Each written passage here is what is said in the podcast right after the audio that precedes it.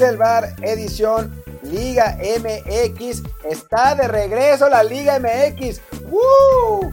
Y por eso también tenemos de regreso a nuestro, eh, nuestra joven promesa, que pues ya ni es tan joven ni es tan promesa, pero aquí está nuestro, nuestro Diego Laines de, del desde el bar está con nosotros Luis Friedman, pero antes le doy la bienvenida a Luis Herrera. Yo soy Martín del Palacio, por cierto, por ahí está Luis Herrera. ¿Qué tal Martín? ¿Qué tal Tocayo? Y bueno, como siempre, antes de comenzar les recuerdo que pues, pueden seguir aquí en Twitch, twitch.tv, diagonal Martín del Palacio o twitch.tv, diagonal para seguir el programa en vivo o los streams que hacemos toda la semana, básicamente, lunes a viernes, a eso del mediodía, una de la tarde, después de Crenius, o si simplemente quieren escuchar el formato de audio, bueno, pues síguenos en Apple Podcast, Google Podcast, Spotify, Amazon Music, muchas apps más. Déjenos sobre todo reviews de 5 estrellas en Apple Podcast para que más y más gente nos encuentre y así podamos convencer a Friedman de venir no solamente una vez que arranca el torneo, sino también con este mercado de fichajes que ahí sí se, se rehúsa, que no le llevamos el precio. Tocayo, ¿cómo estás? Muy bien, muy bien, con, con gusto de regresar. Eh, para la gente que, que, está en la versión de, de, video con una camiseta de Here I Am, porque estoy de vuelta en, en, el podcast, porque regresó nuestra fabulosa Liga MX, aunque bueno, ya hablaremos un poco más a detalle, pero con una jornada uno que en mi opinión no se tenía que haber jugado todavía, tendrían que haber aguantado por lo menos a que terminara la Copa Oro para empezar este torneo, para que los equipos no estuvieran tan parchados como están ahorita, pero bueno, a final de cuentas empezó el torneo, los puntos cuentan desde ahora y, y, algunas pequeñas conclusiones se pueden ir sacando de los equipos, aunque nada para escandalizarse. Después de que ninguno de los cuatro grandes lograra ganar, bueno, yo digo que son dos, pero me, van a volver a correr de aquí si digo eso, que son dos y que solo a uno realmente le exigen, pero bueno. Ninguno de los cuatro equipos más populares ganaron. A Monterrey el Puebla le volvió a hacer un Puebla en Monterrey. Cada torneo pasa el mismo resultado y nos sigue sorprendiendo y el Piojo debutó con victoria en Tijuana. Creo que son los partidos que vale la pena un poco platicar a fondo. No, bueno, y también creo que, vale la pena, digo, más allá de los partidos, eh, hablar de que debutaron varios jóvenes, ¿no? En, América debutaron un par, debutó Huescas con Cruz Azul, o sea, hubo algunos de esos como debuts que, que, que tantos esperaban eh, de, de, jugadores que, con los que ha habido mucho hype en Twitter. Eh, ninguno hizo gran cosa, pero, pero bueno, por lo menos ya, ya, ya participaron. Y si te parece, Friedman, o sea, yo sé que, que fue hace muchos años, pero hablemos del Partido América, ¿no? Que, realmente fue cautivante y, espectacular, ¿no? O sea, todo, todo el mundo lo, trajeron en la orilla de su asiento. Bueno, lo, de, por, sí no tendría por qué haber empezado esta semana la, Liga MX. Si encima empieza con un partido así, creo que. Y después de la, la, inercia que traemos positiva de la Eurocopa, no voy a decir que la Copa América, porque salvo las semifinales y la final, la Copa América fue terrible en cuanto a entretenimiento se refiere. Pero bueno, la inercia de fútbol de, de elite con la Euro, con la Copa América, de repente, pues la Copa Oro no es fútbol de elite, claramente, pero eh, fútbol de selecciones, llamativo, entretenido, eh, este juego de vida o muerte, el tema de los Juegos Olímpicos, tanto en fútbol como en otras disciplinas, y entra este torneo forzado hasta en el nombre, que de repente entra así a, la mitad de todos los eventos deportivos del verano. Ah, sí, ya empezó la Liga MX. Tenemos un Querétaro América este jueves en la noche. Vénganse todos a verlo y resulta un 0-0 terrible. Creo que, creo que todo lo que podía salir mal para un inicio de torneo salió mal. Pero bueno, sí fue superior el América, sí generó mucho más, tuvo 16 disparos, no tuvo puntería, pero, pero llegó mucho más a portería y tuvo más posesión que Querétaro. Digo, Querétaro lo era el torneo pasado y sigue siendo uno de los planteles más humildes, pero el América sí tiene fuera a su columna vertebral. A ver, Ochoa está en Tokio, Jorge Sánchez está en Tokio, Henry Martín, Córdoba está resolviendo todo el tema de los extranjeros que nada, nada más no resuelven qué va a pasar con Renato como que están tratando de hacerle un poco de relaciones públicas por atrás, a ver si de repente ya siente que la gente lo acepte ya lo pueden inscribir. Si a Roger, a ver si se va, si se queda. Nico Castillo, ¿qué haces con él? Si lo inscribes tratando de generar un poco de demanda o ya te confirma 100% que no lo quieres y ves dónde lo regalas. Creo que el tema de los extranjeros trae un poco revuelto a la América, el tema de los jugadores en selección también. Pero al final de cuentas, para buena suerte del América, el partido de la jornada 1 fue contra un plantel bastante humilde y termina sacando un punto de visitante. Ahora, decía Martín lo de los debuts, creo que lo más rescatable de la América es que este chico, Karel Campos, tuvo su oportunidad de debutar. Hay un analista en Twitter de América que se llama June Levin, me parece, es española, pero le agarró una afición a, a la América y a analizar la América, e incluso en, en, menores, y ha hablado muy buenas cosas de él, ha puesto videos suyos con la sub-20. A mí me parece que es un futbolista bastante interesante, creo que vale la pena. Ojalá no sea una oportunidad de circunstancias y genuinamente Solari le vaya dando más oportunidades en el primer equipo, porque bueno, de que le den oportunidades a Karel Campos, a que vuelva a jugar Leo Suárez, que salvo su gol contra Pachuca en los cuartos de final, ha sido totalmente un desperdicio para América, que vengan las oportunidades para él. Debutó Madrigal con el equipo, debutó Reyes con el equipo entrando de cambio los dos. El gran regreso del Ayun cumpliendo, pero no pasó nada más con él. Me parece que la América sigue teniendo un plantel para competir, porque incluso lo, lo dije con Cruz Azul ayer, que, que Cruz Azul y América con estas ausencias puedan sacar cuadros competitivos, te habla de la profundidad de plantel. Creo que América justamente en este mercado de fichajes mejoró su profundidad de plantel de medio campo hacia atrás, que era un, tema bastante importante. Y ya que regresen los que están en, Juegos Olímpicos, tiene con qué pelear otra vez con el título. Para mí me parece que los planteles más fuertes los tienen Monterrey, Tigres, América y Cruz Azul, como lo ha sido en los últimos torneos, pero que ahora sí más equipos están entendiendo lo que entendió Cruz Azul que no se trata de tener el 11 más fuerte, se trata de tener a los 18 o a los 23 más fuertes para ser campeón en un torneo como este. Y bueno, creo que después de esta completa exposición de Tocayo, podemos pasar al siguiente partido, ¿no? Ya no queda mucho más que decir del juego de la América. No sé qué decir. pues venga, eh, bueno, sí, bueno, si acaso ese 0-0 que sí, decepciona por el tema del, del marcador. Yo recordaba que el torneo, el año pasado, me quejaba de que habían arrancado el torneo con un San Luis Juárez, que pues, a quién se le ocurre poner un partido tan poco atractivo en términos de, los equipos participantes, con todo respeto para sus aficiones, y ahora por lo menos se les ocurre hacerlo con el América, pero entre que lo mandan a un jueves, que yo ahorita me enteré de que el partido era ese día, el mismo jueves, y que luego resulta un 0-0, pues sí, deja también muy exclusiva el arranque de torneo, ¿no? Y ahora sí, pues pasemos al segundo grande que debutó, que además es que quiero que el del que se puede sacar más telón de cortar, que son las Chivas, que pierden en casa 2 a 1 ante el San Luis. Que, bueno, Chivas también tiene muchas ausencias en Olímpicos y que no tiene la profundidad de plantel que tiene América y que tiene Cruz Azul. Creo que se termina notando. Eh, me parece que ya, sé que, si saco este tema va a salir el defensor número uno y el, el Sergio Dip Chicharito del pollo briseño, pero otra vez briseño mal, mal. Es que acompañado por Olivas en la central, que Olivas a mí me ha parecido, pese a que cometió un error el torneo pasado ya que le dieron la oportunidad, no me acuerdo si fue contra Pachuca en el repechaje o fue en la última jornada, a mí me parece un gran central en, las fuerzas básicas de Chivas. Creo que eventualmente la dupla de la central de Chivas va a ser Olivas con Sepúlveda, pero otra vez Briseño, cuando se supone que era el, el que tendría que ser la más importante de esa defensa, otra vez para mí se vio mal.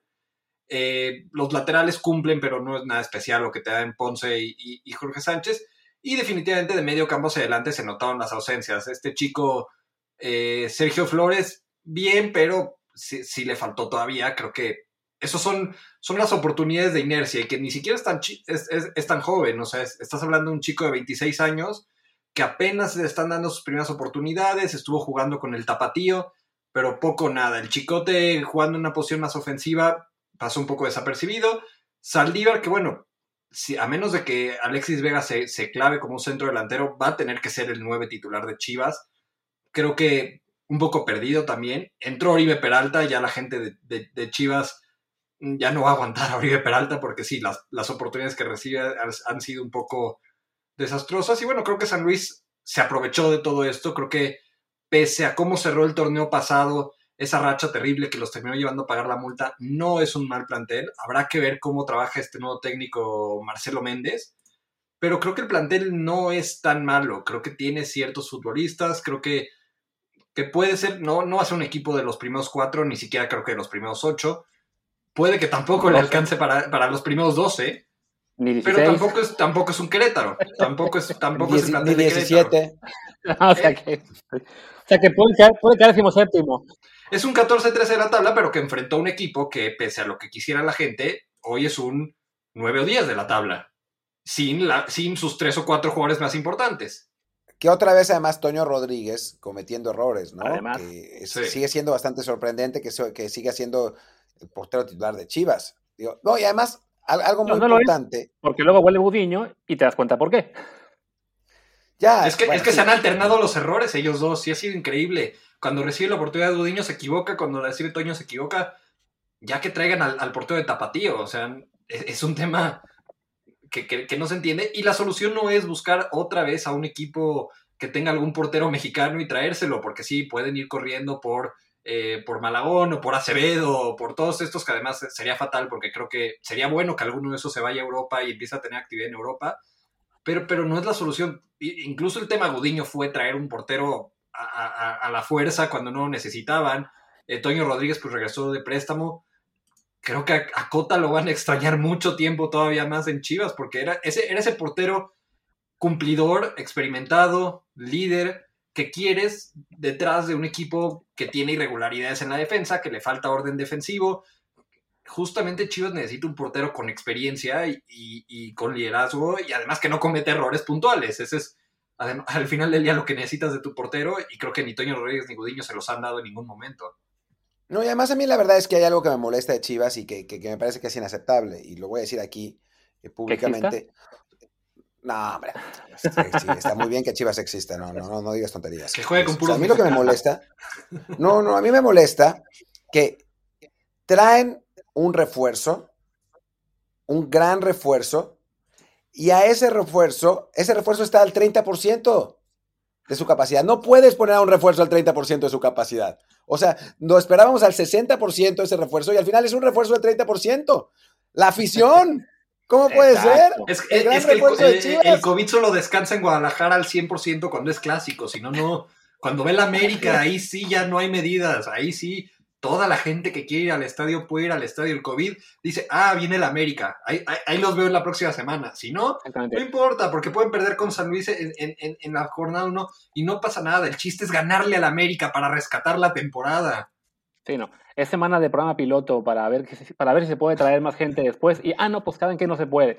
a ver, el tema del portero de Chivas, yo creo que sí les urge traer a alguien, de, alguien más, porque veo aquí en los comentarios que hablan que del portero del Tapatío, que del que fue subcampeón sub-17.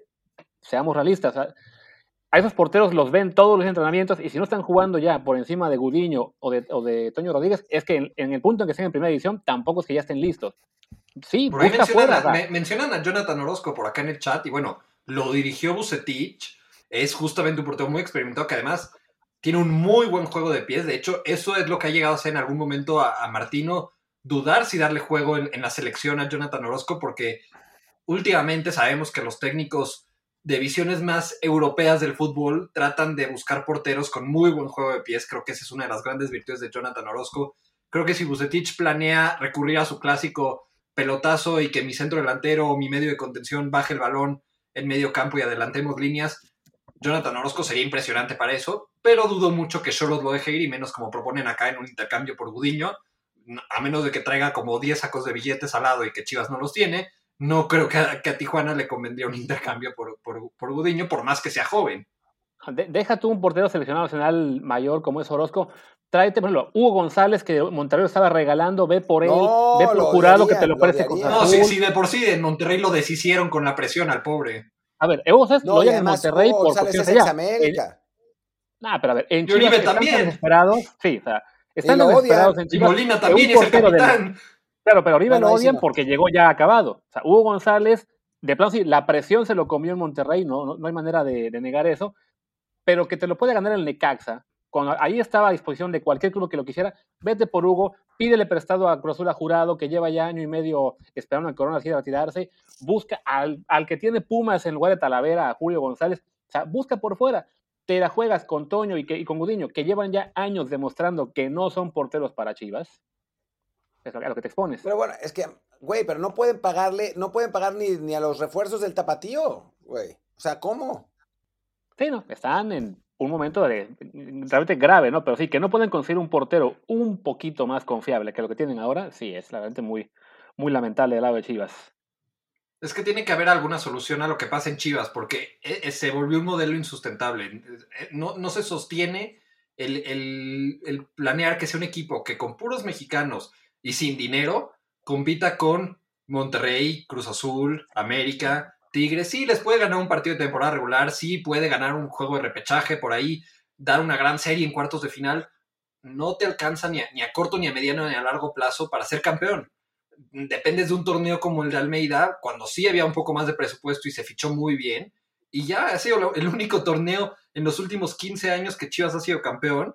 Y porque fue un, un torneo atípico en el cual juntó a muy buenos jugadores jóvenes mexicanos en su mejor momento con un muy buen entrenador, hizo un muy buen grupo y, le alcanzó para ser campeón. Y ya después se, vino todo para abajo y hoy en día no, no hay por dónde sostener ese, ese, proyecto. Tiene que venir a fuerzas una inversión porque no van a ceder a jugar con extranjeros ni con naturalizados. Tiene que venir una inversión muy fuerte a Chivas porque si no, es un equipo que hoy está condenado al octavo, noveno, décimo lugar de la tabla, en un gran torneo para el sexto. Si le va muy bien semifinales, colarse alguna final muy de milagro, no es un proyecto. Es la realidad hoy en Chivas. Es un proyecto que, que, no existe, que vas parchando al equipo como puedes, entre una limitante de, de, de, dinero, del tema de los extranjeros, de los sueldos. E, e, es, es, difícil el tema de Chivas. Más allá del resultado de este partido, que creo que no define nada, creo que haber perdido 2-1 con San Luis con tantas ausencias, vaya, no va a pasar nada al respecto, pero sí es irle bajando las expectativas a la gente de Chivas y que entiendan la gravedad de la situación, que, que no hay, ahorita no hay rumbo para cuando el equipo mejore. yo solo sé que esos equipos que hablan de ausencias no es de grandes echarle la culpa a los, los marcadores, aunque sea la jornada uno, ¿o no? es, que, es que eso del, club de las exigencias y demás es, es, es, un meme que ya hicieron para criticar a que el americanismo dice que es el único club que exige. A ver, sí es una realidad. Ninguno de los cuatro grandes ganó. Chivas perdió en casa, Cruz Azul perdió en casa. ¿De quién se habla más? ¿De que el América empató con Querétaro en un partido que tuvo 16 disparos? Sí, es el club al que, más se le exige. Claro que, es el club al que más se le exige. ¿Alguien habló de que Pumas empató en casa con el Atlas? ¿Alguien habló del empate de Pumas? No. ¿Por qué? Porque a Pumas no se le exige. Porque pobrecitos Pumas no tienen dinero. Porque pobrecitas Chivas no tienen dinero. Un montón de gente habló de eso. Pobrecito América no tiene dinero. ¿Qué refuerzo trajo el América? a Madrigal, a Reyes, ah, pero no, bueno, a, un, jugador del Querétaro, un, jugador del Querétaro, uno del ¿eh? Puebla, otro, otro que tiene 36 años, o sea, pero nadie no, está, los refuerzos, los refuerzos internacionales de América. El Bambán Zamorano, el ¿eh? Piojo López. El América, eh, es a lo que voy, el América tampoco tiene un gran presupuesto, tampoco se reforzó con grandes futbolistas y es el que más critican por empatar en la jornada 1 cuando su columna vertebral está en la selección, cuando dos de los refuerzos mayores de la selección de, Tokio lo sacaron de su equipo.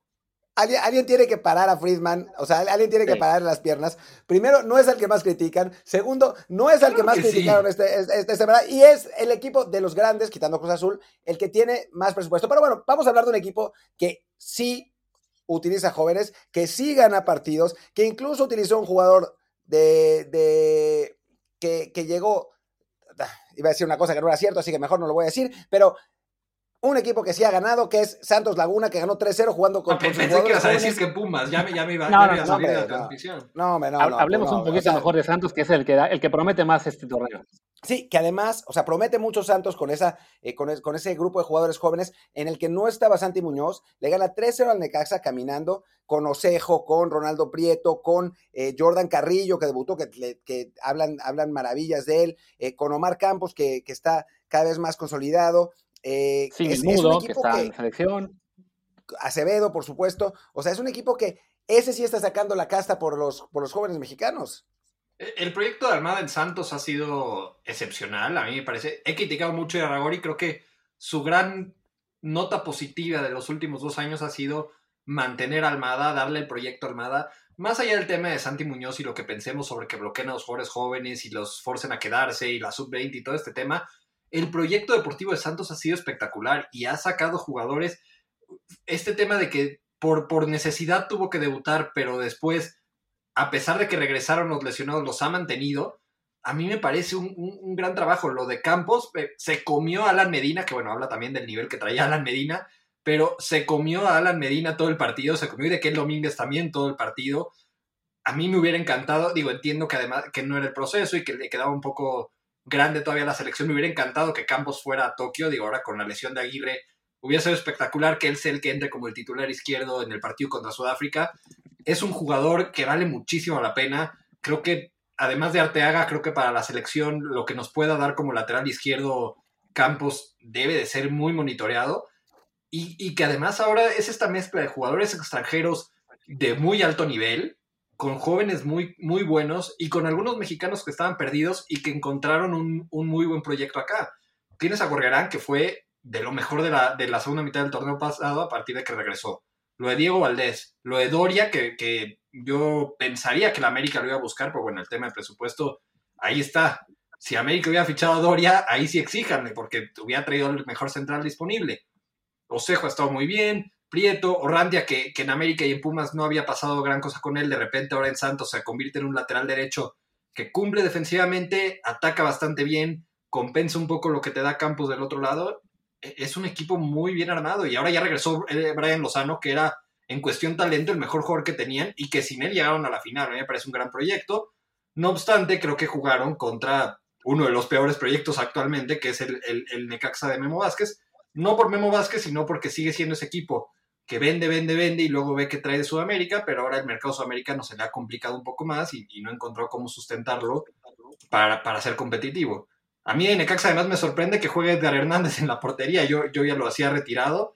De repente apareció Edgar Hernández, eh, no me acuerdo que otro portero veteranísimo jugó esta jornada que dije, no, no puede ser que le sigan dando oportunidad Ah, Iván Vázquez Mellado. Entre Edgar Hernández y Iván Vázquez Mellado, no dice, no, hay un portero en la sub-20 de Necaxa, no hay un portero que, eh, en Cholos que pueda tener oportunidades antes que ellos, pero bueno, más allá de eso, muy bien lo de Santos. Que por otro lado jugaron cuatro porteros sub-23 esta, esta jornada, que tampoco es poca cosa, ¿no? Bueno, que algunos ya, ya eran titulares realmente. Ya, bueno, pero son cuatro porteros sub-23. Sí, no, o sea, no, no, no, podemos esperar que en la liga haya 10 porteros de esa edad, ¿no? Ya que estén cuatro jugando y además, bueno, hay un par que están en la, ¿cómo se llama? Perdón, en la, en la selección olímpica, bueno, es, un, es una buena cifra, ¿no? Y un apunte que yo quise de Necaxa, que sí me da un poco de pena, ver que Jonathan González, a que quien en Monterrey pues se fue para abajo en los últimos años y que tenía como que la esperanza de que Necaxa sea, sea su oportunidad para resurgir, no entró ni de cambio en este partido. Sí, una, una promesa que se está perdiendo muy cañón. Ojalá que sí tenga oportunidades en Necaxa. Y yo me había quedado con que iba ir a Atlanta United, en teoría, cuando eh, de repente Monterrey medio que lo bloqueó, bueno, no bloqueó, pero que lo cuidó un poco, lo dejó de utilizar, sabiendo que se iba a ir a Atlanta United, al final se cayó eso y digo, no que ir a Atlanta United hubiera sido el gran impulso de su carrera, pero creo que definitivamente es mejor que ir a Necaxa y ni siquiera tener juego en Necaxa. Creo que es un jugador que eh, se le veía muy bien, me acuerdo que fue una de las grandes luchas iniciales antes de que viniera todo este boom de mexicoamericanos, de los primeros que realmente hubo una pelea interesante entre México y Estados Unidos por él. Me parece que ambas elecciones lo llegaron a convocar y bueno, que ahora esté en la banca sin jugar de Necaxa habla de un declive. No conozco su situación personal, pero me imagino que hay algo detrás más allá de lo futbolístico para que haya caído de esta manera. Y por otro lado, otro mexicoamericano, Alex Endejas, jugó todo el partido para Necaxa, ¿no? Que lo hubiera dicho hace, hace un par de años. Que además, a Cendejas es el jugador que yo hubiera querido ver en, las, en, el, en, la Copa Oro como refuerzo en el lugar de Chucky, en lugar de que llamaran a Pizarro. Ya, bueno, pero es que Pizarro, pese a Pizarro y le, sabe, le sabe algo al Tata Martino. Em, sí. Pero bueno, pero bueno hablemos, de, hablemos de algo un poquito más agradable. No lo va a hacer realmente, pero bueno, el siguiente partido de, de equipos, digamos, a los que quedamos a tiempo hoy, pues el Pumas Atlas, ¿qué más nos queda? Pues hay mucho que decir. O sea, había, había gente en, la tuitosfera de Pumas diciendo, se esperaba mucho de, los refuerzos. Y yo me preguntaba, ¿se esperaba mucho de esos refuerzos horribles? O sea, no manches, eso es puro cascajo. O sea, trajeron refuerzos de la cuarta división de Brasil, no jodan, o sea. Absurdo. Es, es lo que digo de Chivas, hay, que, hay equipos a los que hay que bajarle la expectativa a sus aficionados por el bien de sus propios aficionados. Eso pasa para Pumas y para Chivas. Entiendo la, la, grandeza histórica o la relevancia histórica de ambos equipos. Sus aficionados tienen que saber que vienen malas y van a seguir siendo malas por un rato más y que ellos decían si aguantan o no, pero por, su propio bien sepan a lo que se están atendiendo, sepan que no, no, va a dar para mucho más. Vean los refuerzos que trajo Pumas, qué carrera traen. Vean el plantel que tiene Pumas, sobre todo entendiendo que muy probablemente Johan Vázquez se vaya, ojalá se vaya, porque si no se va a quedar en uno de los equipos que está peleando por entrar a repechaje. esa es la realidad de Pumas actual y es la realidad de Chivas actual. Son equipos para pelear, para meterse al repechaje. Si por ahí les va bien el repechaje, juegan los cuartos de final y, hasta ahí llegan. Y, no puede la gente pensar otra cosa porque no da el plantel para otra cosa. Que por lo menos Pepe Galindo, el central que jugó en lugar de, Johan Vázquez, lo hizo bien. Fue de lo, de lo poco rescatable del partido que, que tuvo Pumas. Y el que se vio fatal fue Julio González.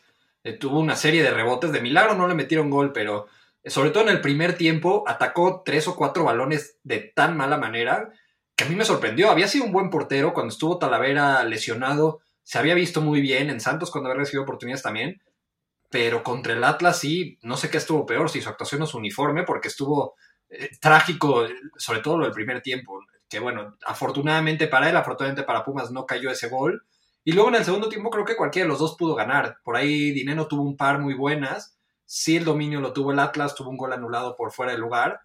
Pero al final creo que cualquiera lo pudo ganar. Y son equipos que aspiran a lo mismo. Son equipos del, si te ves optimista, del 6 al, al 8, si te ves más pesimista, del 9 al 11 de la tabla. De hecho, yo vi en Twitter que había quien elogiaba a Julio en algunas intervenciones, aunque bueno, supongo que fue salvando sus propios errores. Y bueno, como veo que andamos algo cortos de tiempo, pasemos ya mejor al siguiente encuentro de equipos eh, de alta o impacto, por así decirlo, con el público, pues Cruz Azul, que es el último que debuta ayer ante Mazatlán, también con ocho bajas eh, de jugadores este, impones en su, en su, esquema. Básicamente todos los jugadores clave estaban fuera, por, ya sea por lesión, por suspensión, por selección. Y aún así, una parte de la afición estaba medio vuelta loca. Otra parte simplemente en el mame este de, oh, sí, nunca más lo seguiré. Pero sí había muchos eh, realmente ofendidos porque la máquina no, eh, como dice, gustó, ganó, goleó al Mazatlán. Oye, güey, pero sí. o sea, yo te voy a decir que la alineación, antes, ahora, te, ahora te, te, dejo Luis, lo que pasa es que la alineación de Cruz Azul, o sea, Gudiño, ok, Shaggy Martínez, Escobar, Pablo Aguilar, Cata Domínguez, Rivero, Paul Fernández, Rafa Vaca, Walter Montoya, Chaquito Jiménez y Brian Angulo, o sea, tenía ocho bajas y es una alineación para mí más que aceptable, ¿eh? No, es aceptable, pero sí está lejos del nivel máximo que te puede ofrecer el plantel de Cruz Azul. Pero no para perder en casa con el Mazatlán. Pero bueno, que Friedman diga lo que piensa. Sí, justo yo ponía en Twitter antes del partido y luego vinieron después del partido a cantármelo, que era una alineación bastante competitiva de Cruz Azul y que es parte de la prueba de por qué fue campeón, que sin 7, 8 jugadores puedas sacar una alineación que, que es bastante competitiva, habla bastante bien del equipo. Al final, o sea, creo que fue una derrota medio circunstancial, fue un partido parejo. Creo que Mazatlán se encuentra en una buena jugada del gol en el primer tiempo.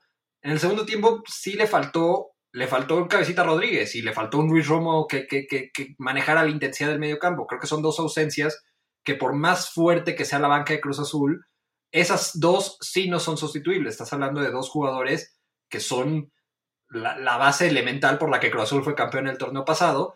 Le faltó definitivamente la ida y vuelta de Romo, le faltó un cabecita Rodríguez que realmente ganara los balones, generara el solito jugadas de peligro. Y al final el segundo gol es un error terrible del Cata Domínguez, tratando de cubrir el balón para, para ganar un saque de meta. Lo chamaquearon durísimo para ganarle ese balón. Y entonces termina siendo una derrota que, bueno, también me parece ridículo que el Cruz Azulismo esté, esté quejándose. O sea, perdón, pero acabas de ser campeón después de 23 años, cuando el proyecto en cuestión directiva está sufriendo que si el dueño no el dueño, trajeron a todos los que estaban prestados de vuelta por, no fichar, porque no se veía ni, ni por cómo fueran a fichar. Hicieron un esfuerzo enorme para mantener a Rivero, están viendo qué hacen con el tema Orbelín, para que si hay una ganancia para el club, al mismo tiempo de proteger un poco el tema deportivo todavía, me parece que Cruz Azul ha gestionado una situación que podría haberse ido de las manos de una manera excepcional, y por una derrota en la jornada 1 con, con, más de medio equipo fuera, van a buchear o van a reclamar algo, sí, sí me parece un poco ridículo. Aquí sí es al contrario, aquí sí es un equipo al que se le debe exigir por el plantel que tiene, pero tampoco pueden ser alarmistas. Además, es lógica la relajación. Después de ser campeón, después de tanto tiempo, sí se quitaron un peso encima. Más allá del cliché de la campeonitis, si hay un equipo que tiene justificado tener campeonitis es el Cruz Azul. O sea, la presión que había detrás de que consiguiera este título es obvio que, bajen un poco la guardia a los jugadores, es, es, natural. Con todo y todo, creo que Cruz Azul va a estar en la liguilla, incluso puede que entre los primeros cuatro, y con todo y todo va a ser candidato al título. Entonces, ese, alarmismo de, de jornada uno, cuando consiguieron algo tan ansiado, sí me parece un poco ridículo. Además, recordando que el torneo pasado arrancaron perdiendo los primeros dos. Es como para que un poquito de memoria, por lo menos, de a ver, tranquilo, sí, a nadie le gusta arrancar perdiendo, pero sí, tampoco es para volverse locos sobre todo viendo lo que acaba de pasar con ese equipo en los últimos meses y que sí, les faltaban todas las, principales figuras al menos. O sea, si se quieren preocupar de alguno, debería ser de Monterrey. Ese sí, digo, también tiene varias ausencias, pero a mí me sigue sorprendiendo cómo torneo tras torneo Monterrey tiene un gran plantel, se refuerza muy bien, hacen lo, lo que yo he criticado mucho, el fan service, que luego toman decisiones más acorde a lo que la afición les reclama en redes sociales, que, que por lo que realmente sea bueno para el proyecto deportivo es ese miedo a que no renueven los abonos que luego hace que tomen ciertas decisiones que, que a mí no me parece que sean por el mejor interés deportivo, pero al final del día tiene el plantel más caro y, y, y, más poderoso de la liga. Sí tuvo que improvisar un poco en las laterales porque no está César Montes, entonces Stefan Median tuvo que jugar de central, eh, no está Eric Aguirre, que ya es su flamante refuerzo, entonces tuvo que jugar Parra como lateral izquierdo titular. Eh, Ponchito González termina siendo el capitán porque no está eh, Charlie Rodríguez, no está Funes Mori, no está Gallardo. Sí, sí, sí es un equipo que está, está mermado, pero es el mismo caso que lo de Cruz Azul. Ves la alineación y dices, está Maxi Mesa, está Dubán Vergara, está Cranaviter, está Celso Ortiz, está Vincent Janssen que nos lo vendieron en su momento como el gran fichaje europeo y sufrieron una eternidad, jugaron con un hombre más desde el minuto 41, meten el gol circunstancialmente porque el partido estaba totalmente bloqueado al 88 y, dos minutos después en un tiro libre, en, una, jugada de un descuido total, se los empatan, o sea, fue... Eh, Puebla siendo un Puebla en, en Monterrey, siempre les pasa justamente contra el Puebla, les pasó ya en un repechaje que Igual Puebla les empató de último minuto y luego perdieron en penales. Puebla suele hacerle maldades a rayados en el BBVA y la falta de aprovechamiento de este plantel, creo que en algún punto hay que esperar que regresen los, los, los, seleccionados, pero en algún punto se va a tener que señalar el trabajo de Aguirre, porque tiene el plantel para ser un equipo dominante en la liga, no para, no para dar este tipo de resultados, incluso con la cantidad de ausencias que tiene. Y bueno, ya que hace este partido, en 20 segundos o menos, ¿Qué esperas del Puebla? ¿Que siga haciendo este tipo de cosas o que ya se desplome a su realidad habitual? Mira, yo, yo sí espero una caída, pero no estrepitosa. Creo que el Arcamón es un gran técnico. Creo que a pesar de que vendieron algunos jugadores, sigue teniendo un equipo que puede competir, ¿no? O sea, puede competirle un partido al tú por tú, no le da para un torneo completo siendo otra vez de los primeros cuatro de la tabla definitivamente. Pues yo creo que puede ser un equipo que pelee por entrar al repechaje, que, que esa es la realidad para la que está armado digo, se fue Ormeño, llegó Aristegueta, por más que hay mucha gente que ama, ama, ama, muy ama Ormeño, yo creo que están en niveles relativamente parecidos. Uno es el centro delantero titular de Venezuela, el otro es el centro delantero suplente de Perú. Eh, no me parece que haya sido una pérdida tan drástica. Creo que la pérdida de Salvador Reyes sí les puede pesar, pero tienen cómo cubrirla. Y al final están bien dirigidos. Creo que es un técnico que sabe muy bien acomodar su línea de cinco, sabe desesperar a los equipos de arriba, sabe cómo atacar a velocidad a los equipos de su nivel o de, la parte baja de la tabla y puede seguir compitiendo, pero no creo que le alcance otra vez, ni siquiera para los primeros seis o los primeros ocho de la tabla. Para hablar rápido de los partidos, y ya que mencionaste a Ormeño, pues hagamos un apunte rápido de lo que fue ese Pachuca 4, León 0, y si da tiempo también, el resto de juegos, que son un, par más nada más. ¿Qué viste de ese León?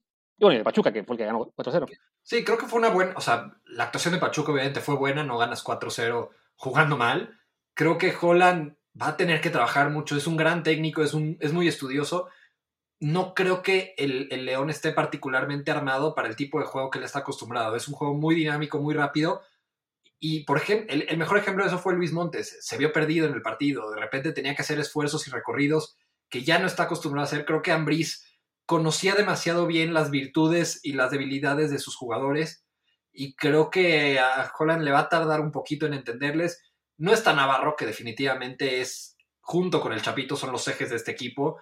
Eh, me parece que ficharon bien el tema de, Omar Fernández y de, y de Ormeño, apuntalan bien el plantel. Está Dávila, regresó Elías, pero creo que le va a tardar tiempo. Y, no sé, yo quiero creer que sí, porque en Grupo Pachuca suelen tener paciencia, pero se la deberían de tener a Holland, ojalá se la tengan. Y yo creo que no sé si le dé tiempo a este torneo, pero creo que a, mediano plazo puede hacer un proyecto que replique lo de Ambriz, que era un equipo que estuvo un par de años siendo de los mejores de la liga.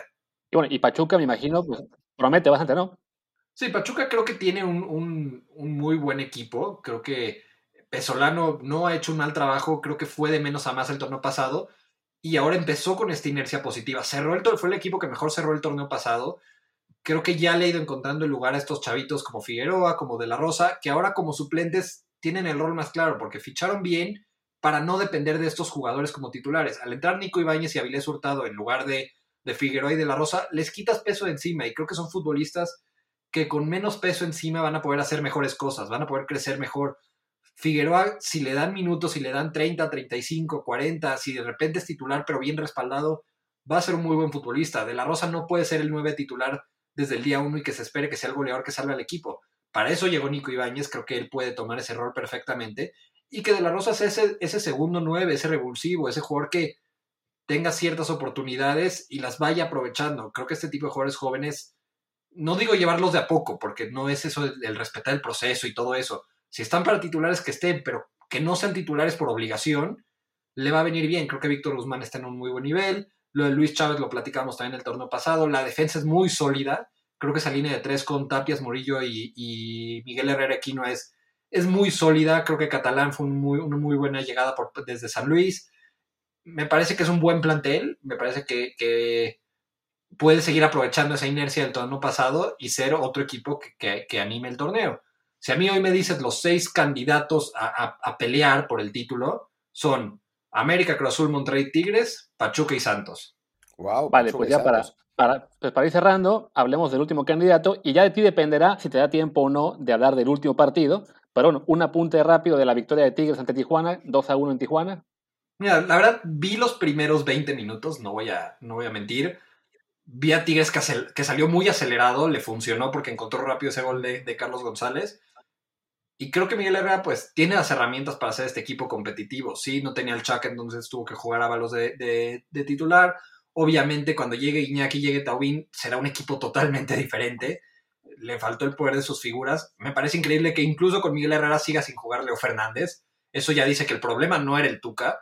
Que, que con tantas ausencias se quede en la banca Leo Fernández con un nuevo técnico, a mí ya me empieza a sonar que es un tema o de Leo Fernández con la directiva, y que sea una indicación, o que realmente algo están viendo los técnicos, tanto el Tuca como Ora Herrera en los entrenamientos, para no darle las oportunidades a Leo Fernández, porque era, era un futbolista dominante de la liga en Toluca y lo, lo pidió de regreso Tigres para prácticamente no utilizarlo, ni, incluso en partidos donde está todo para utilizarlo.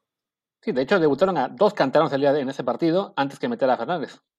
Y por cierto, muy buenas cosas de Bigón, digo, no es por herir susceptibilidades de la afición de Pumas, pero creo que Vigón se vio bastante bien, hizo muy buena dupla eh, con Pizarro, incluso con Carioca detrás de ellos. Creo que ese tribote defensivo le quita espectacularidad a, Tigres, pero gana una solidez de medio campo que ya le estaba faltando al final con, con el Tuca.